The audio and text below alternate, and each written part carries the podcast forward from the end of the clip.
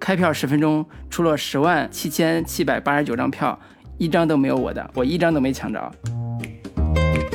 Hello，大家好，Hello，大家好，这里是准风乐坛，我是老卢，我是老林，继续跟大家聊最新的影视作品。其实也没有什么最新的影视作品可以跟大家聊。对，我觉得这一期的主要的目的就是节目不能断更。但是现在有一个好消息啊！现在我们录这期节目的时间是七月二十号晚上八点半啊。那七月二十号这一天也是普天同庆，迎来了一个电影工作者的和影迷的一个共同的一个算是节日吧，也是一个非常好的一个信息，就是我们的电影院终于复工了，终于开始放映片子了。对，我觉得普天同庆有点夸张啊，就至少是对于影迷来说是一个。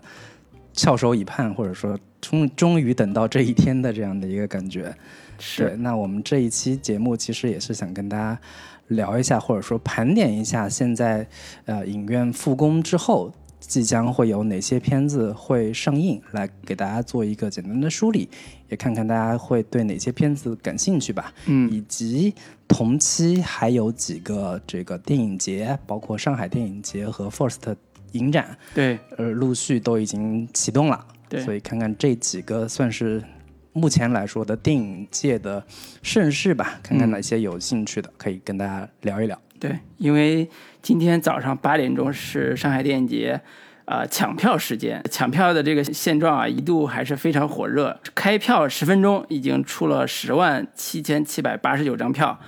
也就是将近上千万的收入，所以这个也是。充分说明了上海电影节此次选片大获成功，所以我们今天 可能跟以前我们聊的节目的样态不不一样。以前我们只只聊单片或者是某个导演，今天我们可能聊的更多的是，呃，电影这个行业最近复工之后表现出来的样貌，还有各个电影节出来的一个新的消息吧，跟大家做一个盘点。嗯，刚刚本台得到最新消息，就是威尼斯电影节，呃，许鞍华和蒂尔达·斯温顿。获得了啊七十七届威尼斯电影节的终身成就奖，电影终身成就奖。在此，我们恭喜这个徐安华导演。对，两位女女性的主创吧，一个导演，一个演员。那首当其冲的，我们还是给大家说一下现在影院复工即将会上映的一些电影的情况吧。嗯，对，我觉得可以简单的做一个盘点跟梳理吧。那先从新片上映的这几部开始说起。那第一部首先要上的叫《第一次的离别》的上映时间是七月二十号。嗯啊，这部片子可能对于大部分观众来说都是比较陌生的。它的导演是一个新疆导演，这个片子也是一个新疆题材，同时也是一个儿童题材的这样的一部呃电影。主要的故事也是一个讲一个男孩，他叫艾萨，他的。生活为线索吧，讲他跟他的一个青梅竹马的好朋友之间的一个童年故事，以及跟他母亲的这个相对比较感人至深的母子之情的这样的一个故事。这一部片子应该是近期新片首当其冲的一部电影。嗯，本身它的题材也是比较的小众，然后新疆这样的一个背景，我觉得应应该很久没有看到这种带有少数民族这个特色的。片子了，是。对，不知道老卢这块儿，你你对这片子有什么预期呢？啊，这个我们上来聊的都是观众不熟悉的部分，就是我们接接下来聊的新片，其实观众一个都没听说过，而且这个可能最引人注目的就是刚才你提到这个呃王丽娜导演新拍的这部《第一次的离别》。呃，这个片子其实，在复工消息传来之后，是最引人注目的，因为它是首映，且是啊一个儿童片儿啊。按照之前在商业类型片的惯例里边，这个这种片子都是炮灰，都是没有什么这个声响的。但是这个片子在现在这个时时间点上，以首映的方式，呃，以复工的时间点出现，其实还是我觉得还是挺挺有意义的吧。就是呃，本身也是一个呃电影导演的处女作。一个女性女导演了，她是呃新新疆人。这个导演王丽娜是新疆沙雅人，是中国传媒大学的硕士，啊，这所以这是他的第一部电影处女作。然后他之前拍过呃一系列的呃纪录片，其实也是在他们新疆拍了很多纪录片，呃记录了一些儿童的生活。所以这些经历吧，都给了他创作这部呃独立电影或者叫剧情片的一个经验。那这个片子，嗯我自己呃因为还没看到嘛，所以呃从一些消息和一些反馈来看，应该还是非常质朴和纯真的一些儿童视角的故事。呃，应该说。对喜欢儿童片的观众来讲，还是值得一看的。但是我相信，对大多数的影迷来讲，这个远远不解渴。就是我想去电影院看的，肯定第一部肯定不是这种片子。呃，所以这是我第一个判断了，就是我觉得它的票房号召力可能还达不到一个能在这个时间点上吸引大家去电影院看的一个目的。对，但是我也期待和预祝这个片子能够在票房上取得应有的成绩吧。我觉得年轻导演的第一部作品是啊，还是值得关注的。对，那这部片子其实，在去年的一些电影节上也是有一些斩获的，嗯，包括六十九届柏林国际电影节，它的一个新生代儿童单元获得了最佳影片，嗯，以及评审团大奖的两个奖项啊，是其中的一个单元的一个大奖。然后在三十一届东京国际电影节未来呃亚洲未来单元。得到了最佳影片，以及去年的上海国际电影节当中获得了一带一路电影周媒体关注电影人的导演的一个奖项。然后在呃去年的金鸡奖当中，她是获得了三个提名：最佳女配角、最佳导演处女作跟最佳摄影的三项提名，以及是在这个香港国际电影节当中获得了新秀电影竞赛的火鸟电影大奖。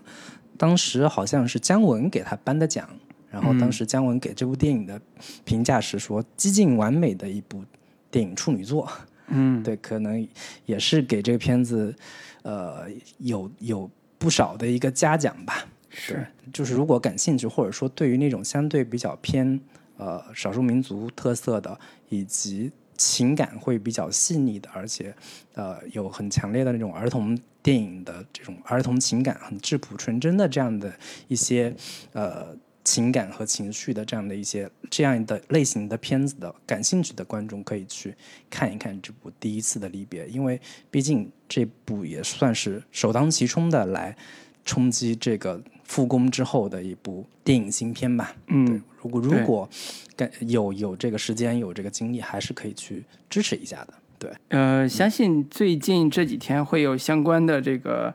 媒体采访啊，包括口碑反映出来，大家也可以关注一下这个口碑的这个效果。那其他的片子，另外的片子，其实呃，可能不是太有太有名，或者说不是太有影响力。包括有一部叫《璀璨星火》三 D 版的一部纪录片，它的上映时间也是七月二十号，然后主要讲的是这种。呃，中华民族五千年历史孕育出来的珍贵文化遗产的这样的一个纪录片，讲这个中国呃文化遗产这方面的一部纪录片，而且它的一个卖点说说是四 K 三 D 立体实拍的一部纪录片，就看起来有点像是之前在 B 站呀，在呃各种社交媒体上也也有一定这个声响的，有部叫《留住手艺》，跟这个也有点类似。对如果对这方面这一类呃纪录片感兴趣的，也可以去电影院里面看一下。然后另外的一部叫《喋血战士》是七月二十四号上映的，然后改编自叫《勇士》漫画。那《勇士》漫画到底是啥呢？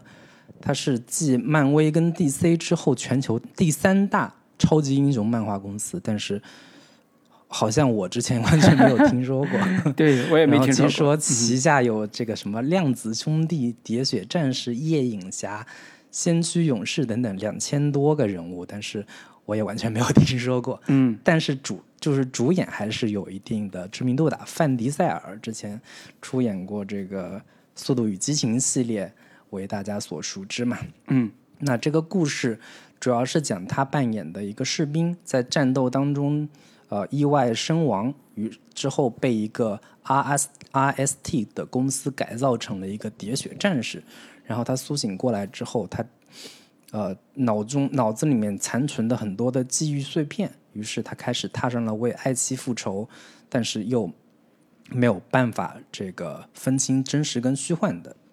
世界等等的这样的一些设定啊，嗯，有点像是这个以前看过的那个叫机械警察。或者是机械战警那个，对机械战警之类的，有点类似。但是它之前已经在北美上映了，但是上映之后成绩不是特别理想，故事评价方面都觉得故事有点老套，然后文戏方面也比较尴尬。但是在动作戏方面，这部片子还是有一些不错的段落的。所以，如果喜欢看这种爆米花动作片的观众，也可以看一看这部叫《喋血战士》，七月二十四号上映。对，然后现在豆瓣评分是五点六分，呃，一万三人评价，然后。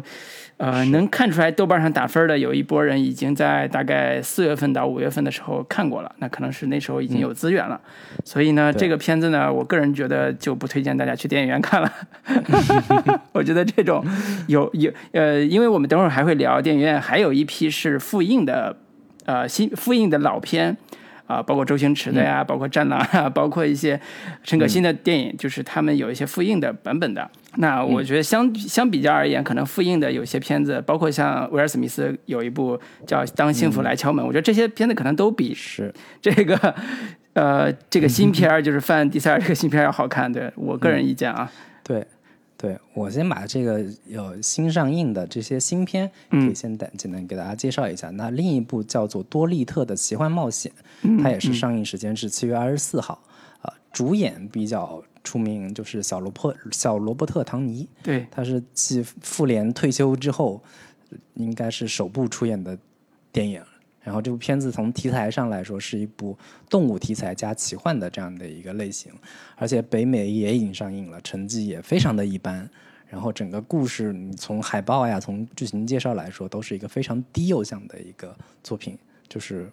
很不理解为什么唐尼在不演复联之后，会在这种去去参演这种儿童向的低龄向的电影。我觉得可能是被复联。被漫威宇宙宇宙给带坏了，嗯嗯嗯，会有这样的感觉。可能要收割更年轻的这一波观众吧。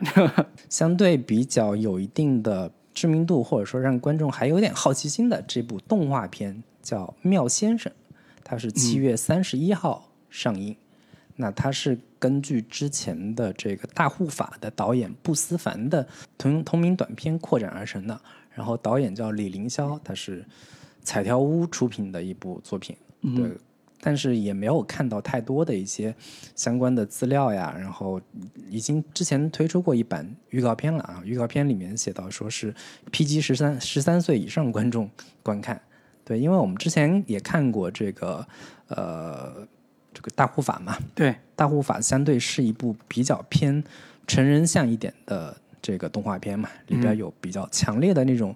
带有政治隐喻或者说社会隐喻的这样的一个气息。然后不知道这一部妙先生是不是还还是延续之前大护法的这样的一些比较偏呃成人化的哲思化的，或者说有一些社会思考的东西在里边。对这个片子，其实我知道一点点信息了，就是因为这个片子编剧是很有名气的，但是在我们呃大陆那个不是很有名了，就是这个编剧叫三贤。是台北，就是中国台北那边的那个出生的人，然后他是布袋戏的编剧，也就是布袋戏有一个非常非常有名的系列，呃，叫什么《金光玉九界》，什么类似这种，我不太不是很熟，但是呃，台湾布袋戏是有一个非常好的传承的，所以金光布袋戏它的编剧的作品非常非常多，而且在这个。这个群体里边是非常非常有名的一个编剧。对，具体成色如何，大家还是可以去电影院里面看一下。但是之前已经看过点映的一些口碑来说，呃，期待度不是特别高。嗯，对，预先可以给大家这个预警一下。对，对。那另外的一部片子叫《刺猬 Sonic》，它是七月三十一号上映。那这部片子也是改编自游戏本身，我不知道老卢有没有玩过《刺猬索尼克》没有，我不是这类游戏的受众，我要玩大作。对，然后应该是配音吧，还是主演啊？主演主演之一是金凯瑞。嗯，呃，这个相对演员阵容上。有一定的知名度，然后故事呢也是一个相对比较低幼线的这种，Sonic 和他的新朋友汤姆联手去保护地球的这么一个故事。嗯，反正故事方面应该也没有什么太多的可以值得呃介绍的地方。然后我觉得可能更多的是玩过这个游戏的，对这个 Sonic 这样的一个人物比较有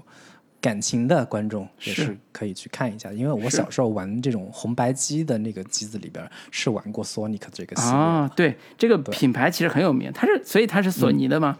我在想，对。哎，是任天堂的吧，还是索尼的？我也不太记得。对对对有可能小时候玩过，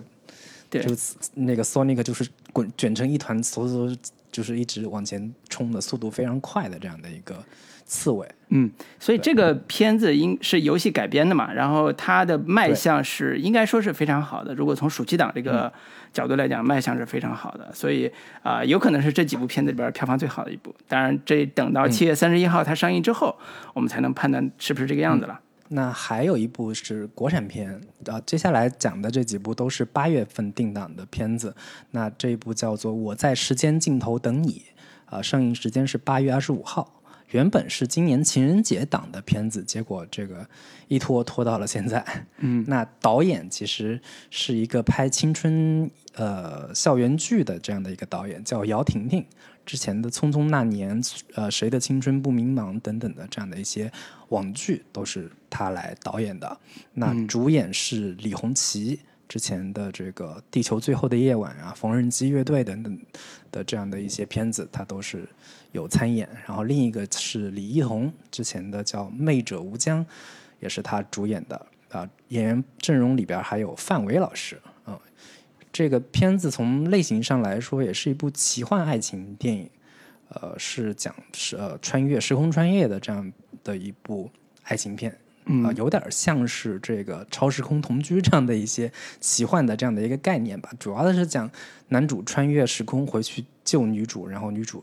却失忆了，忘了男主等等的这样的一些故事。对，我不知道老卢对这个片子会有一些什么期待呢？我觉得这个片子可能有点儿，嗯，不是很适合在这个时间点上。就是姚婷婷是一个非常年轻的呃女导演，因为我们在搜狐的时候，她当时给搜狐拍过一个短片嘛，所以当时还觉得很年轻的一个女导演。后来拍了《匆匆那年》的网剧，也是搜狐出品的，所以这个渊源就有了。那后来他也拍了一部电影，就是也是青春片的青春偶像的一个电影。那这部也是延续他青春这个概念的一个作品，但是我觉得这个时间点上上可能不是特别的理想，对他这个作品来讲不是特别理想。呃，也希望那个在暑期档这个时间点，如果有很多这个高三毕业的啊，或者是已经有时间可以看电影的年轻的这个零零后朋友们，然后有时间的话可以去支持一下。啊、可能那个同档期没有这类作品啊、这个产品，所以这个也是一部。呃，可以小期待一下吧，但是我个人不会看，因为不是我的类型。对，简单就这么说。对，那新片方面最后一部要给大家去也给大家介绍的，其实就是一部呃，相对演员阵容也是最强大，然后这个观众期待度也可能会是比较高的一部吧。它就是《荞麦疯长》，八月二十五号定档，然后导演叫徐展雄，他是之前编剧出身，也做过一些翻译，然后之前做过的编剧包括《功夫瑜伽》和网剧《心理罪》等等这样的一些作品吧。那主演阵容也是比较强大，包括黄景瑜、钟楚曦跟马思纯这三位，算是中生代和新生代的一个演员。对，故事方面，我却我给大家念一下这个故事简介啊。嗯，故事发生在九十年代的小城市云桥马思纯市，想要活成一部电影，活成一部电影这个梗大家也是比较熟悉。李麦啊，钟楚曦，呃，有看得见希望的未来。吴峰、黄景瑜是也在平凡的日子里背水一战，每个人都有对未来的憧憬，带着憧憬开始了异乡的漂泊之路。可是未来真的会如他们所愿吗？对这样的一个剧情简介，我一看，我觉得我没有太大的兴趣了，已经。嗯这个片子是它有一个监制，呃，或者叫他有一个制片人叫藤井树。对，这个、这这个人呢是一个上海的早年的影评家了，就是藤井树以他的、以这个网名来发表影评的一个影评影评人，这是他当制片人的一部作品。啊、所以我前段时间，而且监制是陈正道，呃，所以从卡斯的匹配和这个团队来讲，应该是不错的。啊，但是正如你所说的，这个故事简介的确让人很难有很很高的期待了。就是希望他在口碑方面，如果能打出来的话，其实是一个啊，我觉得有可能翻盘的一个电影。就是因为他的卡斯真的非常不错，就这这几个人，呃，黄景瑜就不说了，马思纯跟钟楚曦都是在目前当红的呃年轻的那女演员里边，算是口碑和演技都不错的。所以这这是一个可以小，我是觉得可以小期待，有可能我会去电影院看的一部作品。嗯，对，我觉得可能本身的这个演员阵容决定了他会有一批，包括粉丝也好，或者说一批这个呃，或者说文艺片爱好者吧，会对这几个这样的一个组合的呃片子会有一定的兴趣。然后同时，这个片子本身从它的介绍来说。可能是展现那种，呃，小镇青年们、小城市的青年们，他们的一种对于未来的迷茫也好，对于人生的一些困惑也好，这样的一些题材吧。我觉得可能也会有有一批文艺片的爱好者，对于这样的一些这样的一个题材会有一定的兴趣。对，嗯，那是的。新片的这样的一个上映情况，基本就这些了。大家可以看一下，你对哪个片子感兴趣？对，然后这个这两天也一直都有各种大片要发这个定档时间啊。目前你刚才介绍的是呃八月二十五号之前的，也其实是主要是七月份。然后《荞麦疯涨》是八定到八月二十五号，然后最新有一个时间是十十一定档的一部剧作。叫我和我的家乡，对对标的是去年那部我和我的祖国，我和我的祖国，对，然后这个我和我的家乡总监制张艺谋，总导演宁浩，总策划张一白啊，那那你看一下这个配置啊。那这个有点张艺谋和陈凯歌打擂的这个感觉，就是去年那部是 总监制陈凯歌，今年这部总监制张艺谋，所以就看看今年这部十一上映的这部怀乡电影或者叫乡愁电影能不能啊突破去年那部三十一亿点三十一亿吧的票房啊，我觉得是有点难了。对，我觉得我我和我的祖国吧，它相对有一个这种就是呃时间点是一个。就是建国多少周年？就是情绪性的东西比较强。对，七十周年，它会有一个，就是呃，正当时或者说正正好在那样的一个时间点上上映，会有会有一个就是建国多这么多年以来的一个回顾盘点的这样的一个形式吧。嗯，那它的这个《我和我的家乡》这个可能会是一部，呃，我估计啊，就是今年也是一个叫呃扶贫攻坚多少。就是攻坚战这样的一个重大的这个社会事件历历史历史节点吧，可能会有一个这样的，就是扶贫或者说对于家乡会有新的一个什么样的变化等等的，嗯，这样的一个就是进入小康社会 这样的一个一个愿景在嘛？是是是，非常努力的要给他是是是，就是在主题上进行拔高。嗯，实际上但是他的确有你想有你想说的这个因素啦，就是。啊，跟政策相关的一个政宣工作、政宣工作的因素了，但是啊，现在没看到嘛，就不说不多加评价，只是说这个十一期间有这样一部片子也定档了。但是实际上，你知道，在七月二十号这个电影院复复工之前前几天嘛，前三天一直有一个小道消息在疯传，就是《唐人街探案三》和《夺冠》要上，就是要在七月二十号前后要上。然后大家都很期待啊，因为这个《唐人街探案三》跟《夺冠》都是在去年春节档就是头牌的这个电影。然后如果能上的话，那对于第一轮的复工的这个呃刺激应该是非常大的。但实际上很快，嗯，这个导演陈思诚就说了啊，辟谣了，就是说不存在这回事儿啊。我们现在看到的也是啊，并没有这个，不管是八月份、九月份都这两个片子都没有明确的定档，所以啊，可能这个。现在来判断的话，大家的预期都没有那么强，都在观望阶段吧。尤其是这种重磅级的电影，如果这两部片这两部片子定档了，比如说定到九月份，那大家那说明这个片方就非常有信心，九月份会有一个非常好的这个表现或者预期。要么就是在国庆档上了，要么就是在明年春节档，对，延后了一年的一个春节档。是的，是的，是。那刚刚提到的这部《我和我的家乡》，其实。导演阵容、演员阵容也是不输于之前《我和我的祖国》的。这个导演包括宁浩、徐峥这俩之前也都在。嗯，然后新的包括陈思诚、邓超、于白眉、呃闫飞、彭大魔，嗯，这几个。那主演包括黄渤、王宝强、刘昊然、佟丽娅、葛优、吴京、张译、徐峥、雷佳音、陶虹、胡歌、范伟、孙俪、邓超、沈腾、马丽、董子健、杨紫、王俊凯，一线明星是吧？群集。对对对那这个可能是这个我们的主旋律电影的老套路了，就是数星星嘛。看看大家喜不喜欢这种方式。它十一的时候，电影院可以关注一下。那另外老片的部分吧，七月二十号已经定档的片子包括《误杀》，也是我们之前聊过的。嗯，这个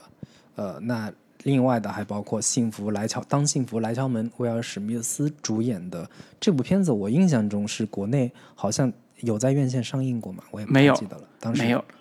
对，嗯，所以这个我也是很奇怪，说这样竟然能选中这个片子，其实说明了这个选片的人还是有有点儿这个叫绝境逢生的这个希望感的，就是这个片子本身是一个悲呃，就是励志对非常励志，而且非常催泪的暖心的一部电影，就是人在绝望中看这部电影会的确会有非常好的这个情感的这个催化呃催化剂的效果吧。这所以也是一个选的还不错，我觉得。当然，这个我我觉得这个片单啊，其实可以分几个维度。第一个维度是票房冠军系列，就是《战狼二》啊，《红海行动》啊，《流浪地球》啊，《捉妖记》《美人鱼》《夏洛特烦恼》，就这一波是当年就是前近十年来吧，中国电影的票房的佳作，就超过十亿、二十亿、三十亿以上的这个大大口大票房、口碑也不错的这种这种大片子啊，这次复映的时候也是出现了。那第二部分就是呃文艺佳片儿，就刚才说的那个《当幸福来敲门》，就是这个电影院没看到过，但是的确非常口碑非常好，而且上映之后也是在电影院看也是非常值得看的，就是这个。还有包括陈可辛的这个中国合伙人，对对，然后《少年的你》呃《绿皮书》，嗯，对吧？这些还有何以为家对，家？何以为家？对，口碑非常好的文艺片也有，对吧？当然少不了我们的儿童这个观众喜欢看的动画片啊、这次也有。对，《寻梦环游记》啊，《疯狂动物城》啊，还有几部国产动画片掺杂其中。对，所以这个哎，《大闹天宫》那个应该是修复版的，是吧？嗯，是对，所以这个也是一个给儿童观众提供的选择。呃，当然，嗯，中间加了几部片子，我觉得很诡异或者很奇怪，就是周星驰有两部片子竟然在里边儿，就是《大话西游》系列之《月光宝盒》和《大圣娶亲》，啊，《大圣娶妻》，就是这两部也在这里边儿，就是。所以从娱乐性上来讲，这个片单还是非常强的，就基本囊括了、呃呃男女老少啊，这个喜闻乐见的这种娱乐娱乐性的比较强的作品。嗯，当然也提供了一些文艺片给这种像我们这种文艺片爱好者的观众吧，去电影院看。还有包括这个《泰坦尼克号》，号号称也是会上映。啊，是吧？所以，呃，这一类片子现在有一个说法叫“公益放映不分账”，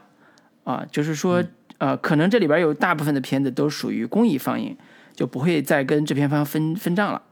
对，所以这可能也是从、呃原著或者叫救援电影院 书写造写的这这样一个想法和功能吧。那有一些片子呢，之前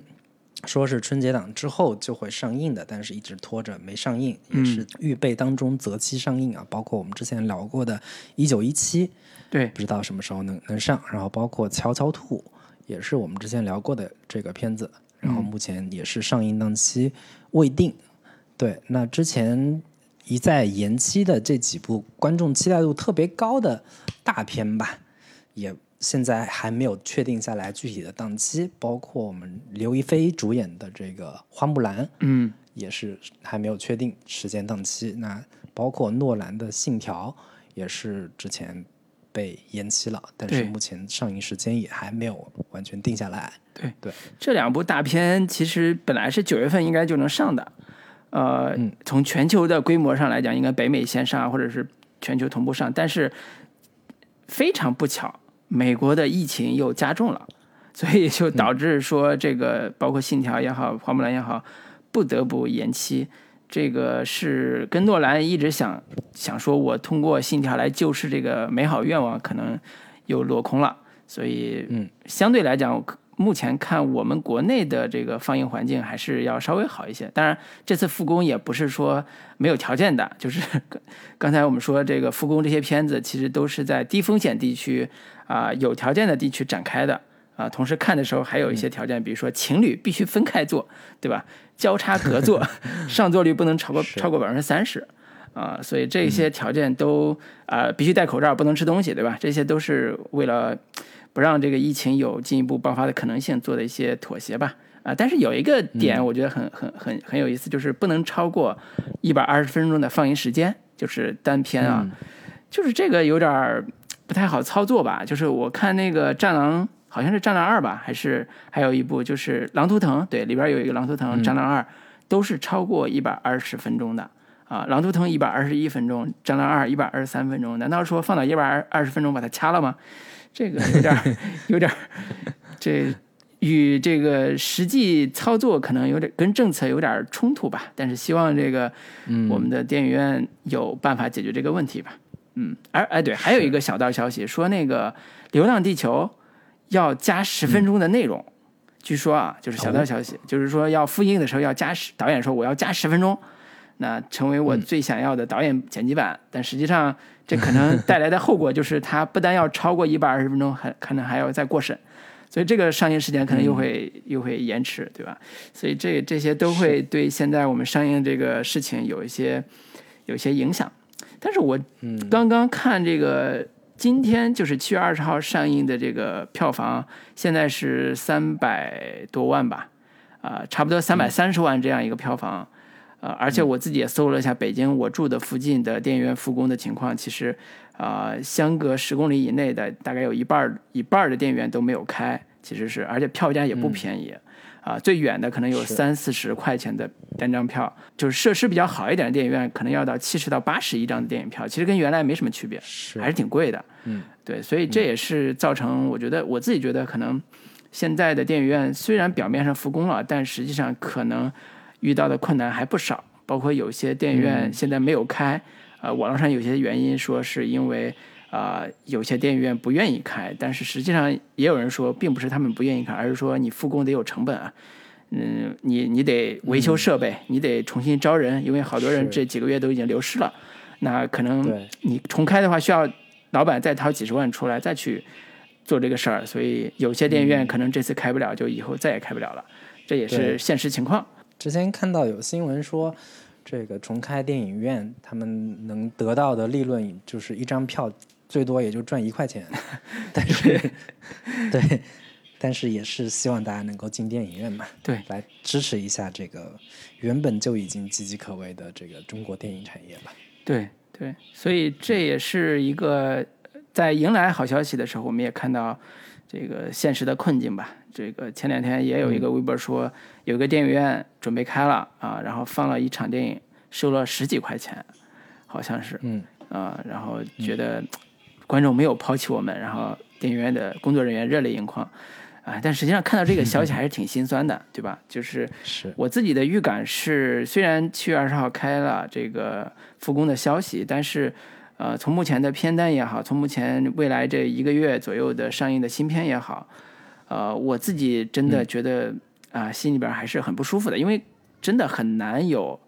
呃很好的这个效果。从目前来看，真的很效果不是特别好。嗯而且未来这一个月可能效果也不会有特别大的改观。我觉得是我自己在反思啊，说这个为什么会有这个情况？呃，其实对比今天早上上海电影节，呃，十万人抢抢票，就是十分钟之内十万人把、呃十万张票抢出去这个效果，我自己还是觉得，嗯，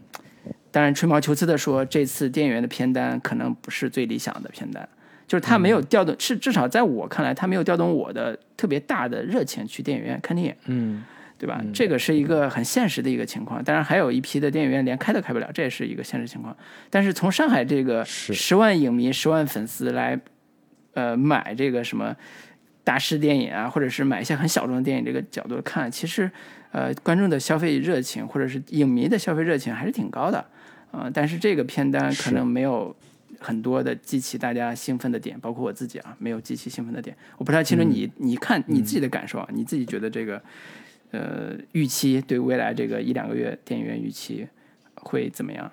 我我的预期反正也是同样的不容不容乐观嘛，就是可能本身就是中国电影产业虽然看起来蓬勃发展，但是这两年也是有一个放缓的这样的一个趋势。然后本身好不容易已经培养起来的观众的去电影院观影的这样的一个习惯，随着这一次疫情的爆发。可能也让很多人已经开始望而却步了。然后原本的一个一个去电影院的这样的一个观影习惯，经过这么多年的努力之后，已经稍显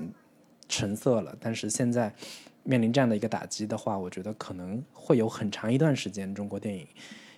整体还是会面临一个比较萧条的这样的一个景象吧。嗯，对，好多人就说，好像这次。疫情呃半年以上吧，半年时间，好像我们不看电影也挺好啊，对吧？也没有什么影响嘛，对吧？也不其实，但是我我觉得影响还挺大的。其实作为一个娱乐消费来讲，包括对于整个电影业态和电影生态来讲，是影响是非常非常大的。对，如果有时间、有精力、有兴趣的话，还是希望大家能够去电影院，哪怕。实在找不出片子，你找几部自己感兴趣的老片再看一次，再刷两次，我觉得也是对于中国电影是一个帮助跟提升嘛。嗯嗯，哎，还有一个小道消息啊，就是最呃最近这几天有人说韩国电影要解禁，就是说在电影院啊，就是有可能韩国电影会进入到国内院线这个市场里边啊，那是不是有可能《釜山行二》就？不日将和我们观众见面啊！但是这个全是小道消息，完全想多了。对，小道消息，这是。我觉得哪怕韩国电影解禁了，他也不会让《釜山行》这样的片子进入到中国电影院线的。就是当年。那个一也进不了这个，对这个类型，他就决定了他来不了中中。对对对，但是现在《釜山行二》已经是呃接下来全球电影票房的冠军了，就是整个全球电影市场里边，目前《釜山行二》是一枝独秀，呃，应该是现在有一千三百多万票房吧，差不多。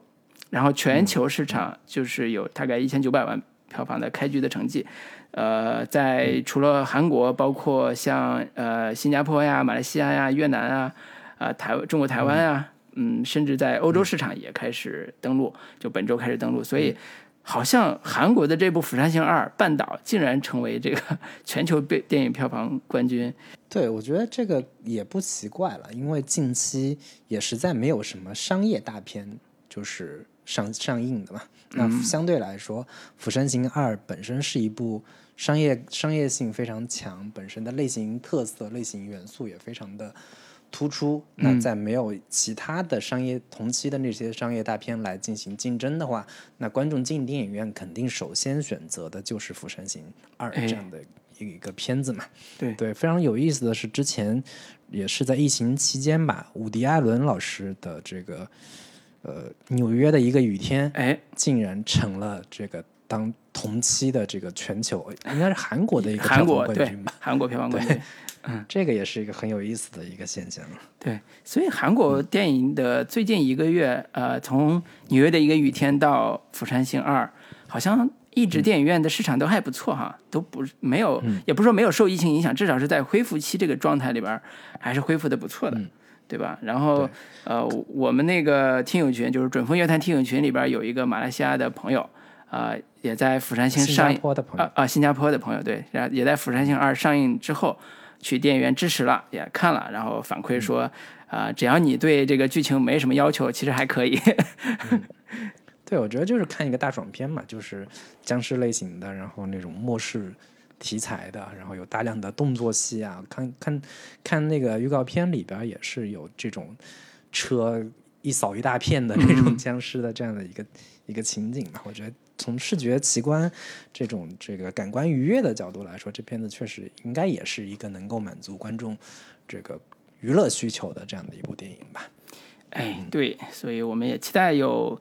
更好的片子吧，在这个接下来的档期里边，跟我们向我们的热心观众和向我们的影迷见面吧。那关于影院复工以及新片老片的这样的一个盘点，就基本跟大家介绍到这里。嗯，那剩下的部分呢？这个上海电影节跟 First 电影节也可以简单跟大家聊两句啊。是，你可以给大家说一下。对，本来还有好多朋友约我说去上海呢，我特别兴奋，说我今年一定要去。对吧？但是 现在还没有订机票，也没有定时间，可能这次行程有可能会取消。主要原因是什么？主要原因是一，今天早上八点钟开票十分钟出了十万七千七百八十九张票，一张都没有我的，我一张都没抢着啊。然后 这个，所以这个今年的呃大势影展啊，包括一些非常好的这个呃电影啊，可能我今年就无缘得见了。所以这个一怒之下，可能我就。不去了，对吧？但是第二个是今年的上海电影节有一个特例，就是因为疫情的原因，组委会宣布说，今年的上海电影节金爵奖也是最高奖和亚洲新人奖不评奖，仅公布官方入选片，啊，也不举办颁奖盛典和红地毯。所以呢，今年电影节是注定是一个非常冷清的一个电影，而且也没有评委，所以这是一个啊。怎么说，就是一个非常独特的一个在疫情之下举办电影节的一个现状。那影迷们到了上海，他最大的一个呃享受就是他可以看上海电影节入围的这些电影，同时也有一些非常非常优质的 4K 修复版的大师级的电影来提供给大家看。那接下来我们就可以简单介绍一下今年官方入围的一些比较有。啊，特点的或者是比较有吸引力，至少对我来讲有吸引力的几部片子，我可以给简单跟大家介绍一下。那第一个是李霄峰导演的《风平浪静》。呃，李霄峰导演之前有一部电影处女作叫《少年哪吒》，口碑也比较不错。呃，然后在少女哪吒，对少女哪吒。呃，然后在最近呢，刚刚有一部他的二零一七年完成的作品《灰烬重生》在网络院线上映，在优酷独播。是啊。那这个片子是一个商业卡司的悬疑片了。那这部最新的呃叫《风平浪静》的电影是他送展到上海电影节的一部作品，呃，卡司非常的好，就是主演有张宇、宋佳，宋佳就是那个小宋佳，女女的那个宋佳，王艳辉啊，王艳辉也是一个老戏骨了，经常演反派的，不知道这次是不是在里边继续演反派。还有李红旗也是。呃，电影院这个刚才你介绍的那部电影的一个主演了，也是非常有名的一个年轻小生，台湾演员，对，台湾小生。然后在《地球的最后夜晚》里边，《地球上的最后夜晚》里边也演了一演了一个小角色。然后还有一个女演员叫邓恩熙，也是目前比较火热的当红小小花。对，邓恩熙也是之前那个《你好，之华》里边演的这个少女少女版的周迅的这样的一个演员。是，然后这个电影呢有个简要的故事梗概或者故事简介，可以再跟大家念一下，大家感受一下这个风格啊。十五年前的一次意外，成绩优异的高中生宋浩离开了故乡，也离开了原本的人生轨迹。十五年后，他回到了家乡，一切仿佛都已经风平浪静。与老同学潘小双的重逢，给了他人生久违的光亮。他决定揭开那个十五年。十五年来不敢触碰的伤疤，重新掌控人生，完成一场似乎不可能的自我救赎，啊，一听就是一个悬疑感非常强的一个少年故事，或者是啊这个成年的故事。呃，我对没有，对我对李晓峰的这个这个期待啊，其实在我看《灰烬灰烬重生》的这个片前六分钟，因为前六分钟免费嘛，啊，我觉得。呃，可以小期待，但是呢，你不要期待它是一个悬疑片拍的特别，嗯，特别呃商业的这种导演。我觉得他可能不是那个类型的，对吧？他可能还是一个文艺片气息非常重的一个悬疑片啊。当然可以可以看一下这个最近呃电影节上映之后啊大家的口碑和反馈吧。我不太清楚你你你有没有期待啊？对我我没有期待，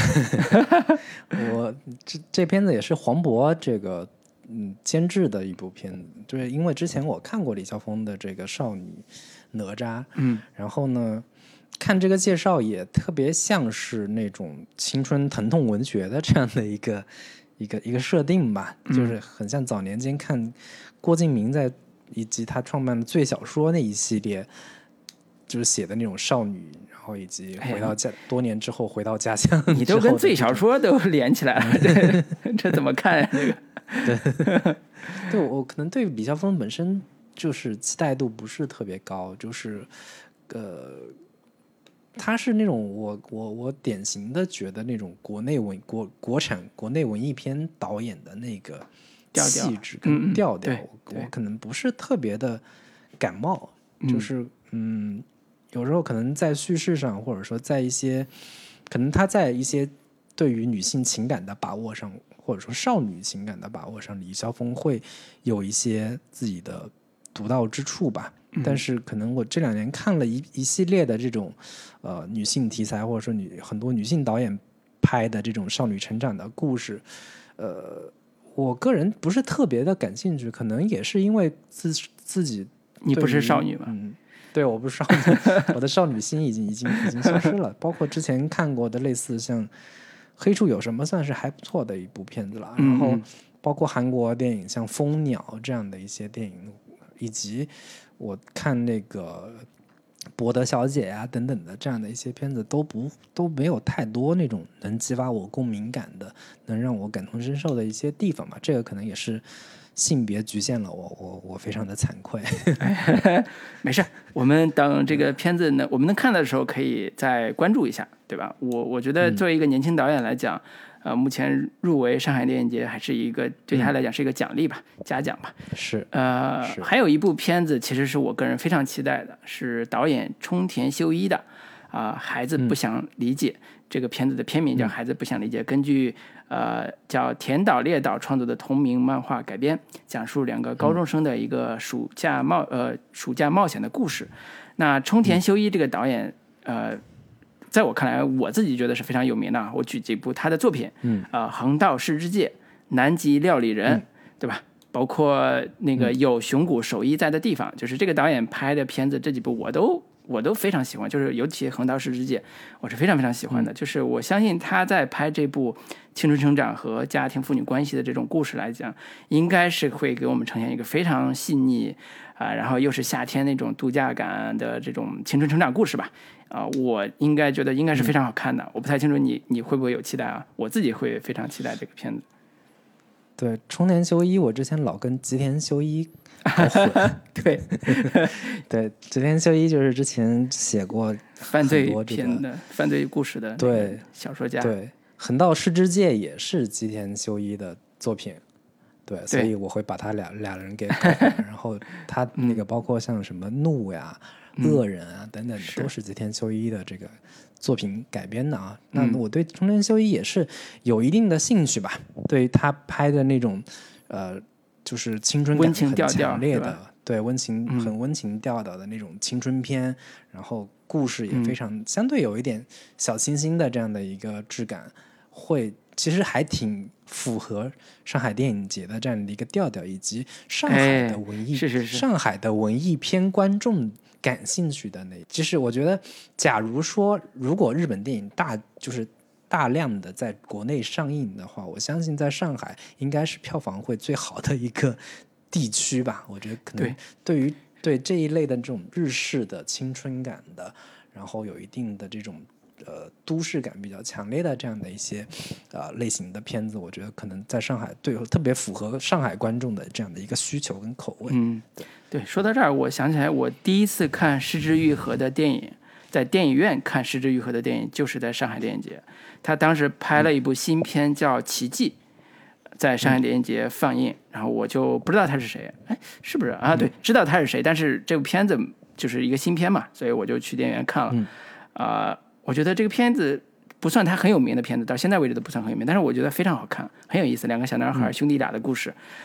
而且也是一个 G K 啊，不是 G K，说错了，G R 线的宣传片的感觉，对 G R 线的宣传片的这种效果了。但实际上还是挺好看的。对，所以就像你说的，上海可能也是像这种日系温情片的一个啊非常好的一个市场的一个环境。如果在上海的听友或者朋友啊，我觉得可以有时间啊去看看这个冲田秀一的这部片子。那第三个呢，想推荐的是大鹏的《吉祥如意》，这很很意外啊，其实有点意外，就是大鹏这个片子，因为去年还是前年他的那部短片获了金马奖的最佳短片，嗯，对对对，然后这部长片也是在这次入围上海电影节，呃，相信在发生在他们东北的这个故事，应该也能在这次能跟更多的观众见面，而且引起更多的共鸣吧。呃，虽然不知道现在具体的情节是什么，但是我觉得还是可以期待一下的。作为呃当年的票房情节，大概我嗯。对情节，大家看了一下，这个基本的介绍是说，一位喜剧片导演突发奇想，回到东北的农村老家，希望家将一家人如何过年拍成一部文艺电影，结果遭遇一系列意外，因拍电影而聚齐的家庭成员们完成了最后的聚会，这么一个故事啊？怎么又是 这个？怎么又是大鹏第一部作品的套路？就是大鹏在拍完像《煎饼侠》呀。包括像这个缝纫机乐队之后，他可能还是想证明一下自己吧，就是可能觉得说我不是那种只会拍商业片、只会拍喜剧片、只会拍那种屌屌丝男士式的那种屌丝喜剧的导演，我还是能有一些更深沉的情感，有一些更高级一点的，或者说更有能沉淀下来的一些情感的。这样的一一些作品吧，所以我觉得可能《吉祥如意》会是一部它相对有一点转型的意思吧，会觉得说，我拍一部能够情感更接地气，然后在人物上面会有更多自己就是家乡的那一部分，更多自己怀旧的那一部分，更多自己乡土的那一部分的东西，想呈现到大家面前。还有一部是最近刚刚就是今天吧，刚刚宣布的。补充入围的一部电影叫《又见奈良》，是鹏飞导演嗯拍摄的。那他的监制比较有名了，就是贾樟柯和河濑直美共同监制的中国导演拍的一个日本奈良的一个故事《又见奈良》。所以那个贾樟柯和河濑之美也是两国文艺片的这个扛把子吧，然后共同监制。那也就是说，这个片子有可能会体现出来这个文艺片的一些特质吧。那具体票房什么的，或者就不做预测了，就或者说这个效果不做预测，有我们可以关注一下它的未来的口碑啊，以及它的具体的故事的走向。对，应该是一个非常典型的文艺片。嗯，那个鹏飞导演是之前有一部叫《米花之味》的电影的导演。对，我觉得《米花之味》也是零呃一七年的一部比较优质的国产。文艺片，然后之前也是入围过威尼斯电影节，但是我对于这个题材本身，可能我的这个期待度吧，不是特别高，就是向来这个中日合拍就出不来特别好的作品，就是就是挺难的。两嗯，对，两国之间虽然在嗯文化上有一些相通之处，但是在情感上，我始终还是觉得这个很难进行。融合很难把两国的这种呃情绪找到一个特别好的一个能够呃交融或者说进行特别好对话的这样的一个载体，所以就是一直以来我都没有看到特别好的，就是日本导演来中国拍的电影也好，也很难看到有一些特别成功的作品。嗯，对。哎，你记不记有一部中日合拍是？在零零七年的时候，还怎么说不叫很有影响力吧？至少是还挺抓人眼球的。就是张一白导演在两千零七年的时候拍过一部电影叫《夜上海》，主演很有名，我看过。对，赵薇、木本木雅竹中直人，对，不本那个就是卡斯很不错了，还有郭品超什么的，就卡斯还不错了。但是怎么说，就是很难。破圈儿 就是很难吸引普通观众，我个人觉得，就可能这个对这个故事本身也非常难融合。就是说，大部分这种片都希望拍一个爱情故事啊，对吧？就是类似像《纽约我爱你》这种，就是一个外国人来中国啦，然后两人就男女之间产生恋爱了。但是好像中国人不太不太或者叫很难接受吧，这种这种情感模式。嗯，对。包括之前有一部叫《深夜前的五分钟》，也是刚刚去世的三浦春马跟刘诗诗一块主演的一部片子，还包括有张孝全等等这样的一些阵容的片子，在国内也是遭遇特别糟糕的口碑，票房成绩也不好。那导演是邢定勋，可见 可见这两两国的大导演啊，这个做合拍片的确很难出好作品。对，所以我对于这部这个。鹏飞导演的这个中日题材相关的作《又见奈良》，我觉得可能又会是一部，嗯，可能日本旅游宣传片 这样的一个感觉，然后加入一些相对比较生硬的两国可以共通的情感，但是又会做的比较不是特别的让人满意吧。但还没有看过片子，也不好太做做过多的一个评判。是是是，哎，我再插一句，我想起来我看过的中日关中日的演员都在的一个电影，我自己非常喜欢，但是口碑也不太好啊，就是两千零零六年那部《吴清源》，就是田壮壮导演那部，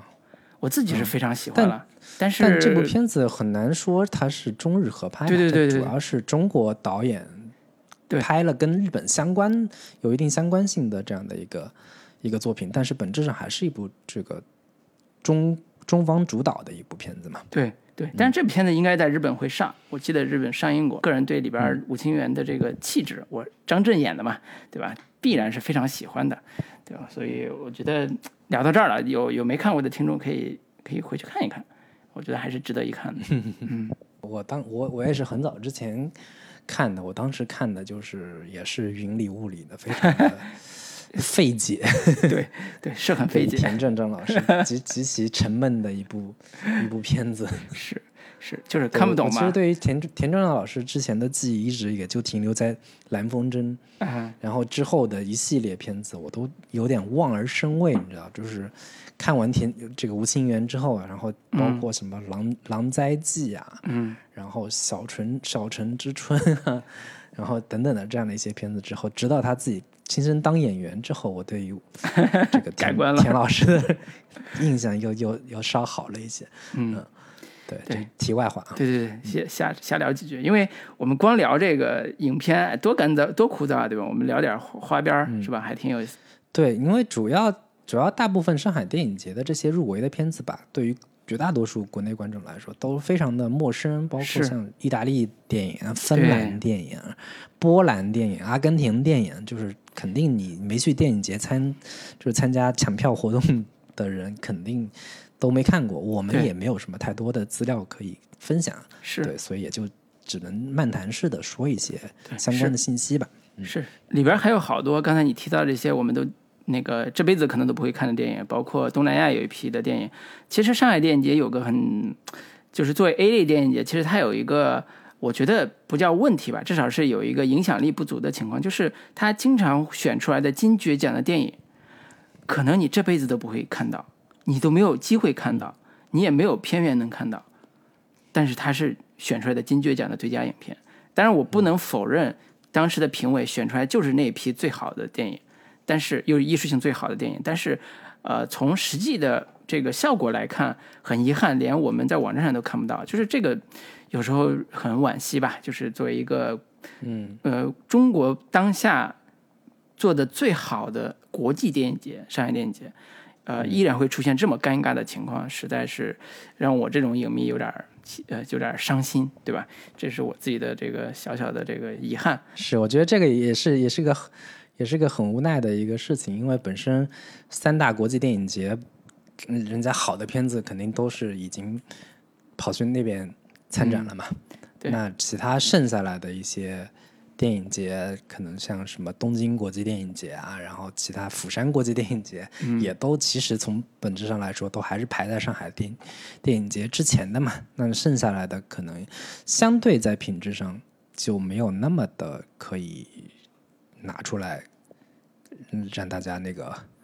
嗯，作为评判的一个一个东西了。对，但是啊，就是加一个但是，但是每年的上海电影节这做的影展都是我认为国内做的最好的。就是所谓的影展，就是比如说啊，大师致敬展，或者是影史推荐的，或者是修复版四 K 修复版的。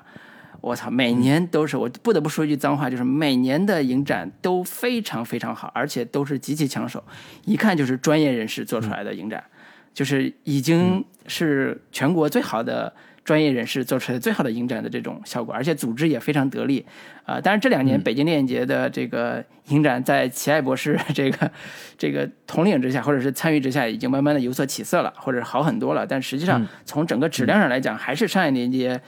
独树一帜。最好的，那我简现在就简要的介绍一下今年上海电影节的这个重要的影展有哪些可以大家关注的。当然，我现在已经买不到票了。然后，如果在上海的观众或者是附近的观众有机会再买到票，可以去看一下啊。就是买不到票的，我们此时可以聊一下片子，解解馋，然后同时看看网上有没有高清的资源、4K 版资源，我们自己在家过一个电影节，对吧？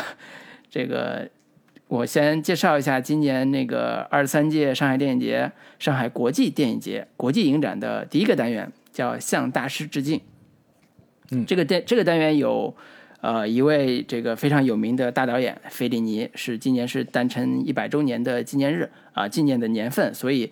他会有一个十部作品同时展映的一个计划。那在上海电影节有十部，那这个费里尼呢？呃，可能我们咱俩是学过电影史嘛，外国电影史，而且对于他的这个影迷非常熟悉的一部电影叫《八部半》是比较熟的，所以这是在西方呃艺术电影史上非常非常有名的一部呃一个一个大师级的导演了。那现在已经一百年诞辰了，所以他也是当年的艺术电影世界里边非常有名的一个大导演。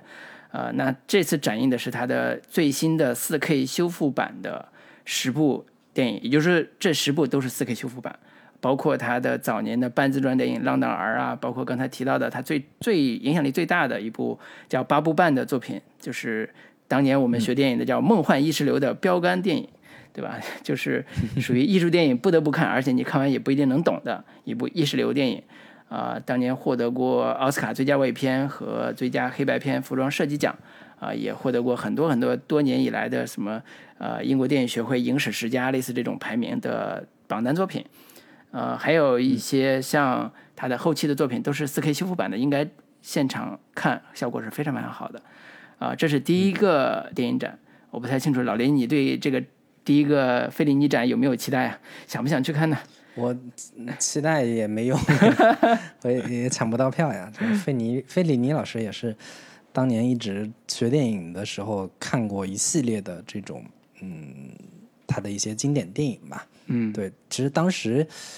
也仅仅只是作为一个影史留名的一个大导演，然后大师作品来看。我觉得可能这两年需要重新再拿出来回看一下，就是可能会感受到的、感触到的东西会有更多。当时能能能体会到的、能够感受到，仅仅都是一些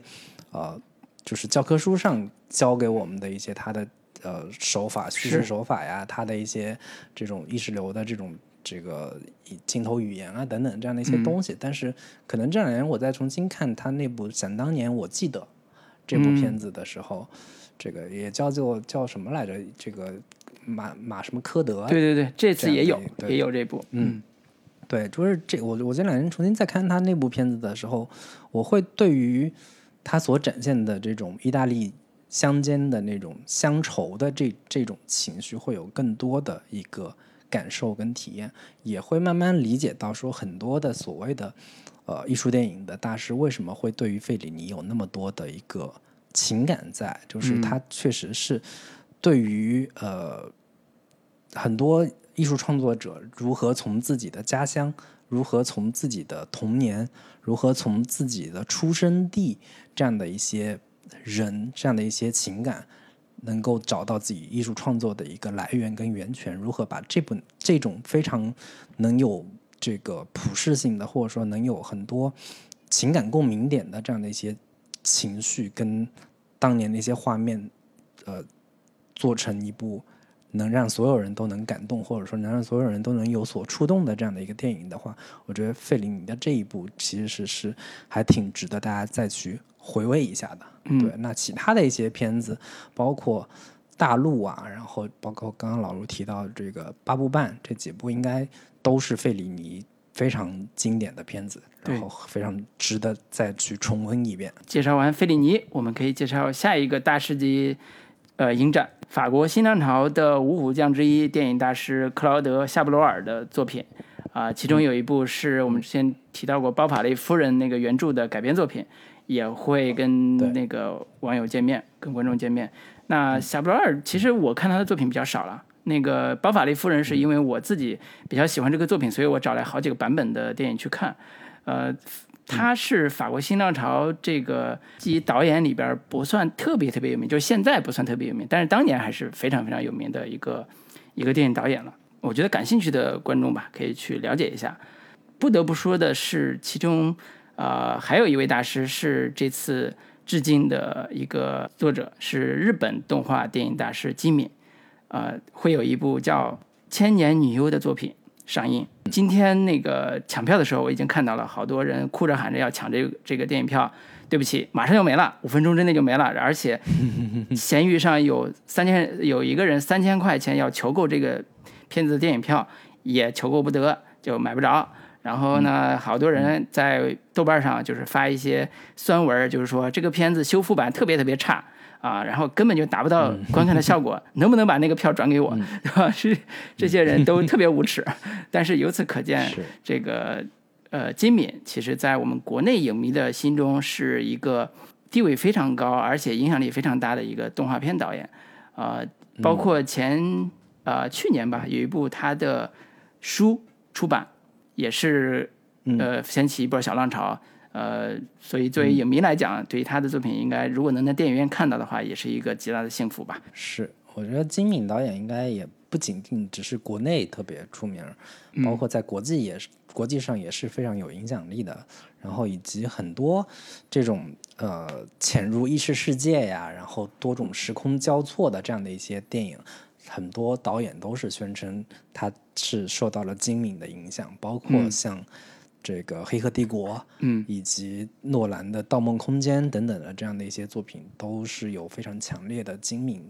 这种色彩在吧？对，诺兰肯定不承认嘛。但是 金敏其实有一次在接受采访的时候，因因为现在金敏已经过世了啊，金敏导演已经过世了。就是他有一次在接受呃日本电视台采访的时候，就是呃对日本那个电视台的记者说：“好莱坞有导演抄我，我给你拉一下分镜头，看一下他怎么抄的我，对吧？”然后大家都觉得说《盗梦空间》其实也在抄金敏的作品《红辣椒》什么的。当然这个就影迷自己去讨论了，我们就不在这儿就画蛇添足说了。那还有一些。同样是电影大师的经典之作的，包括像大卫林奇的《象人》、安东尼奥尼的《奇遇》、贝托鲁奇的《同流者》、卓别林的《大独裁者》啊，以及呃杜甫仁科的《大地》。大地可能好多人没听说过，不重要，就是这些都是当年非常有名的大师级的作品了。嗯那个四 K 经典里边还有一些修复版的作品，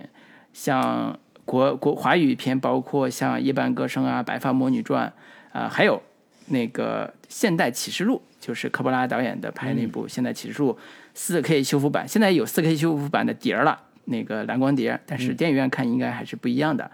啊。然后还有一部叫《祝福》，是鲁迅先生的小说改编的作品，这次是四 K 修复版，之前送过戛纳参过一些奖，这次第一次在国内放映，就在上海电影节放。我其实我还是挺想看的，因为《祝福》这个片子吧，我我们都看过小说嘛，但是。当时在拍完之后出来的所谓的翻录版啊，电视台放那种翻录版质量特别差，一直没有机会说看看这个修复版的四 K 到底是个什么效果。啊，相信国内这些年不停的修复这个老片经典的这个电影之后，我们有更多的机会看这些片子吧。所以我是觉得可以期待一下。嗯，也就期待一下。对，就看不着嘛，对吧？嗯嗯。但是应该北京电影节，据说啊，最近有人就说了，北京电影节已经在筹备了，暗示已经在筹备了，有可能，呃，未来一段时间北京还是会有这个电影节举办的，就是补上，所以今年是有可能这个祝福也有可能回来，回到北京来看，我们有可能看到。所以这些这个上海电影节看不到的片子，我们到时候可能也在北京可以看到。对，所以我我是觉得可能不用着急，嗯，北京的观众们可以到时候肯定都能看到，不管是在电影节也好，还是在这种资料馆的放映活动当中，也都是可以得见这这样一些大家非常期待的电影的。嗯，对。那还有一些小的，我就简单介绍了，就是特别策划单元有松竹映画一百年，啊，三星的这个回顾展，呃，三星就是哥伦比亚三星了，就回顾展，会看到维伦纽瓦、小林正树、小津安二郎、黑泽明，啊，特瑞吉列姆的他们的老片会看到，呃，值得一提的是什么？是，呃，哈利波特系列电影全集的放映。啊，无数哈迷喜极而泣，说啊，终于能重新再看一遍了。但是电影票肯定已经早早被抢光，所以祝福那些抢到电影票的观众啊，那个抢不到的 自己在家看电视版吧。这个上上海电影节这部分信息就简要介绍介绍到这里吧。然后是那个遥祝上海电影节圆满成功。是，我觉得我我现在有一种奇怪的心态，我觉得可能或者说我已经越来越不是那种影迷影迷心态了吧，就是我对于那种是不是重新的这种上就是几集连播的这种老电影，或者说对于那种什么哈利波特多少集连映。或者是什么这个《指环王》三集连播等等的这样的一些片子，就是越来越没有强烈的兴趣，说我必须得在电影院这个撸一遍，然后或者是必须得去现场观摩，就这种这种心态已经越来越淡薄了。我觉得可能也是我我自己也应该反省一下的一个一个地方。对你好好反省一下这个。哎，你还别说，我现在回忆起来，我看的。这三这几个三部曲啊，我很多都在电影院刷过，啊，因为影展啊，因为一些特殊放映活动啊，去电影院刷的。其实有时候我们想想啊，自己看电影，在电影院看过三部曲，或者看过这一个刷过的一个过程，和你在家里边随手点开看，体验和记忆是完全不一样的。比如说我，我想起来我《指环王》三部曲的时候，我就立刻想起来我当年在中华世纪坛的那个小小的，算是放映厅吧，刷过。看过三部曲，我能记得那个地方，我能记得大概那个环境，我能记得当时有多少人围着一块坐看，连着一天带着面包和水去刷《指环王》三部曲，因为它太长了，嗯，对吧？然后我在去年刷过呃《谍影重重》的三部曲，呃，还有呃《教父》的一和二，呃三没刷上，呃《教父》是在中华呃中国科技馆的呃 IMAX 大屏上看的《教父》。哇，非常非常壮壮丽的一个大屏幕，然后再看《教父》，就是哎呀，每次想起来这个场景、这个效果，我都觉得我当时还是值了，我就抢了那张票，然后去 去那个环境里边刷了这样一个我自己特别特别想看的一部电影，它比我在家一个人看要体验真的好非常多的多的这个好非常多倍。就这个是，嗯，我觉得看电影的魅力吧，就它太有仪式感了，嗯，就去电影院看这个电影太有仪式感了。这种仪式就像你参加一个非常重要的活动一样，给你带来一个非常持久的回忆。你每次想起来，你都会记起来你在那儿看了一部电影，那电影叫什么，环境是什么样，气味、环境、气氛是什么样，都能记起来。然后那个过程是你都记得你是怎么过去的，然后你怎么找到那个入口。但是你在家看的时候，可能很多电影看过去之后，很多都忘了，对吧？所以。我是觉得，嗯，这次正好电影复兴嘛，就是有一些电影如果值得去看的话，那真的是一个很好的体验。比如说带着你的朋友，对吧？可能情侣必须分开做，但是也可以嘛，你去看一下《当幸福来敲门》，是吧？啊，两人看完之后可能就分手了，然后贫贱夫妻百日哀，说过不下去，对吧？这有可能啦，但是这个仪式感还是很强的嘛。对，那这个上海电影节这部分基本就给大家介绍到这里了。嗯，是可以再多聊几句 First 影展，聊完咱们就可以这个终于把时间拖到一个小时了。我们这么没有内容的，我觉得啊，First 的电影节可能就聊起来就更更小众了，或者说这些片子就知名度或者说很多的这些相关信息也就更嗯无从得知了吧。那但其实呃，First 的电影节这一届可能最大的亮点，或者说最牌最大、腕最多的，其实是评委会 委员这部分。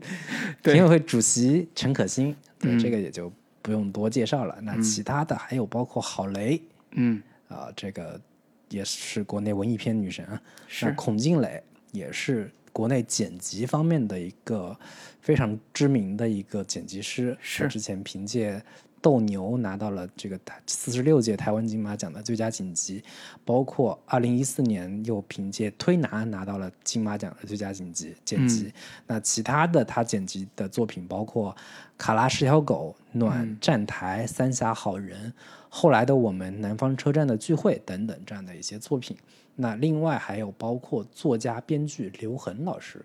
他这个小说有大量的改编成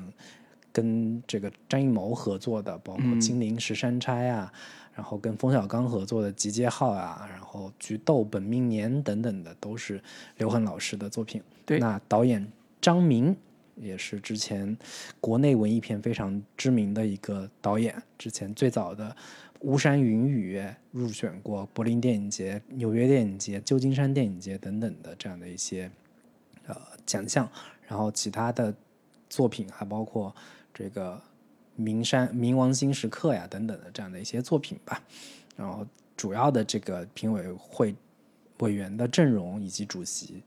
都是还是比较强大的啊。其他的还包括曹飞是一个艺术家，参加过各种的国际双年展等等的这样的一些展览。嗯嗯，对对，所以。这个评委会的这个团队还是挺强大的，都是技术流嘛。陈可辛也，我都算技术流了啊，就是啊，剪辑指导、编剧、导演、声音指导赵楠，呃，还有一些这个圈外的艺术家曹飞啊，演员郝蕾，就是这些，嗯，其实还是技术性挺强的一些一些专业业内人士吧，就是专业化非常非常高了。那这次十四届 FIRST 影展，呃，哎，FIRST 影展现在已经不能叫电影节了，对吧？以前叫 FIRST 电影节，现在已经不能不能叫电影节了，因为国家不允许，所以只能改叫影展了。然后今年我看有一个八卦是，今年的这个呃红毯的观礼券涨价了。去年的时候好像是七十一张，或者是啊八十一张，今年要四百一张，就普通的四百一张，VIP 要六百一张。就是好多网友在微博里边吐槽说，凭什么涨价？我们影迷容易吗？我们去电影去那个西宁。啊，然后据说涨价原因是因为四字弟弟的原因，对吧？就是四字弟弟也会出现在福斯影展，作为一个他是特邀嘉宾还是什么？反正就是一个有一个身份，然后出现在福斯影展，所以这个也是一个呃花边新闻了。当然啊，B 站今天宣布了一个重磅消息，就是我们的哔哩哔哩啊宣布啊福斯影展的星光红毯的直播盛典。是在 B 站独家直播，所以在八月三号这一天，就八月三号开幕嘛。八月三号这天，如果我们都去不了西宁的话，那么 B 站上是可以看到直播的。那这也是这个 FIRST 影展的一些基本信息。然后呢，我我觉得我们就不用介绍 FIRST 影展的参展影片了，因为感兴趣的影迷自己可以搜一下这个参展的影片，那入围的影片。然后呢，因为我们就算把这些影片全念出来，可能没有一个听众。呃，知道这个影片这个这个导演和这个主要信息的，所以我觉得真正感兴趣的听众可以自己去搜索一下。嗯。嗯，因为绝大多数这个入围的影片当中都是第一次首映，它里面宣称是剧情长片跟纪录片百分之百都是首映，然后有这个世界首映跟亚洲首映的超过百分之九十五。那处女座的比比例超过了百分之六十，所以绝大多数的片子都是可能此前如果你不是这种评委能够 看到的，或者说在独立电影圈长期摸爬滚打的观众的话，可能对于这些电影基本上都没有什么太多的认知。嗯，所以八月三号现在还有时间，感兴趣的听众可以买一张飞机票飞往我们的西宁。感受一下 FIRST 影展的这个快乐啊，夏天看电影的快乐。嗯，对，七月二十六号到八月三号。哎，对。然后我们北就是今天，奇爱博士在微博上暗示了北京电影节也有可能会，对吧？举办的这个消息，那我们也可以在北京期待一下这个电影节。然后小西天资料馆就是奇爱博士的工作地啊，七月二十二号会恢复，也就是在后天。会开始恢复，嗯，呃，现在还看不到任何的消息说会放什么片子，但是官方宣布是七月二十二号会上片子，所以小七天资料馆如果恢复了，那我觉得我们是不是北京的这个听友啊，我们咱们可以线下对吧，聚个会什么的，搞个活动庆祝一下，是不是？反正也去了也是不能坐在一块，隔着隔着几个位子，大家这个各自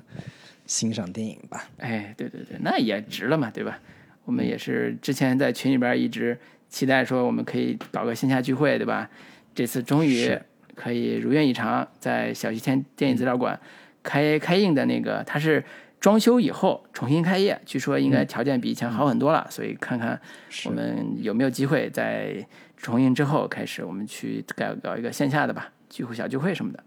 对，然后也提醒一下这个听我们节目的听友啊，如果你现在还没有加入我们的准风乐坛听友群的话，现在就是一个非常好的时间，对吧？我们接下来有线下活动可以在北京办的话，大家可以一起聚个会。那可以搜索“准风乐坛”播客的首拼音字母 C F Y T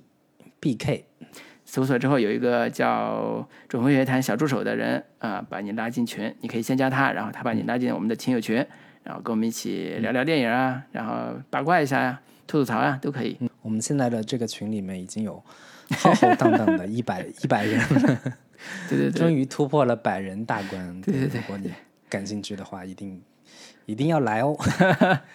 对，我觉得以及在群里的小伙伴们，这个我觉得现在长期以来活跃的也就是那么十来个人吧。我觉得其他的潜水的小伙伴也可以在群里面多多发言，跟大家多多交流。对，我觉得有我们平常聊天的很多内容也都是非常有趣的，很多都是呃业内相关的，或者说跟电影相关的一些话题吧。我觉得也是讨论起来非常的有意思。嗯，但是我自己觉得，我我一般加群，我其实还挺愿意潜水的，懂吗？就是我 挺愿意看别人聊什么，然后我自己不说话。你可以说我有点社畜，但是我自己挺开心的。我看别人聊，甚至看别人吵吵架什么的。只要不是有那种特别讨厌的人在群里边，我都觉得挺开心的，对吧？所以我相信好多听友也是加了群不说话，也有这个原因，就跟我一样，喜欢在群里边看别人聊，然后，对吧？稍微点评一下，是吧？哎，这个人太话唠了，哎，这个人说的还挺挺专业的，对吧？然后这个我觉得各取所需嘛，就是我们经常也会分享一些。这个好好看的片子啊什么的，在在群里边，所以大家各取所需，我觉得只要开心就好，对吧？是，反正偶尔适度的也也也冒个泡来来说两句。对对对，我看别的群有个特别残忍的一个消息是，长期潜水的会被踢出去。对我这种人来讲，简直就是噩梦。我不说话，我我整天打开看啊，我又不是说完全只是不跟你们交流而已，对不对？好残忍。我觉得为了为了这个。活跃的群的气氛嘛，我觉得就也不能说老老是那么几个人在说，哎，大家能够多多交 流的话，肯定是有有会有更多新鲜的观点跟新鲜的这个话题出来。嗯，是是是，那那都怪我们啊，我们没有提供给人家开心的话题，对吧？让人家有 主动的参与的这个想法，对不对？是是，那我们我们也也要努力了，我觉得这个 我们这个群也是得好好的这个跟大家多多交流，多多的。聊天儿，嗯，是是是，好，我们终于撑够了一个半小时，聊到了一个半小时，对，然后这期主要是闲聊一些电影复工之后的一些消息吧，有点像新闻播报的话题，对吧？不太像我们之前这个一直录很专业的影评的节目了，但是我觉得这一期还是很有必要的，因为。啊，一方面我们很兴奋，也很期待有啊复印的这些片子，包括上海电影节、负责影展，包括我们即将在北京看到的一些啊小西天电影院这些的一些可预期能看到的一些机会。那这个接下来可能稳步的，我们在电影院也会看到不同的新的片子上映。呃，相信我们这下这次的片荒，对吧？我们长久以来这半年以来的片荒，有可能就有所好转，对吧？对我们聊这个接下来节目也有很大的帮助。所以这也是一个好好事情。短期之内好像好像也 也也很很难缓解。刚刚刚刚盘点完这些 这个新上映的片子，你看你哪一部想聊的？哎呀，所以这个下周聊什么也是一个长久不变的话题，就跟中午吃什么一样，就每次中午吃什么？对，想问一下。对，这个深刻的哲学问题。对，好，那我们这次就聊到这儿。然后有我们新的消息或者有重磅消息，我们也会像这次的形式一样聊一些新闻播报类的话题。然后有什么大家有什么建议或者是意见，或者是对针对这类的节目想听的，那也可以给我们留言，然后我们也会积极的那个听取。我今天就聊到这儿，嗯，跟大家说再见。好，那好，拜拜，拜拜。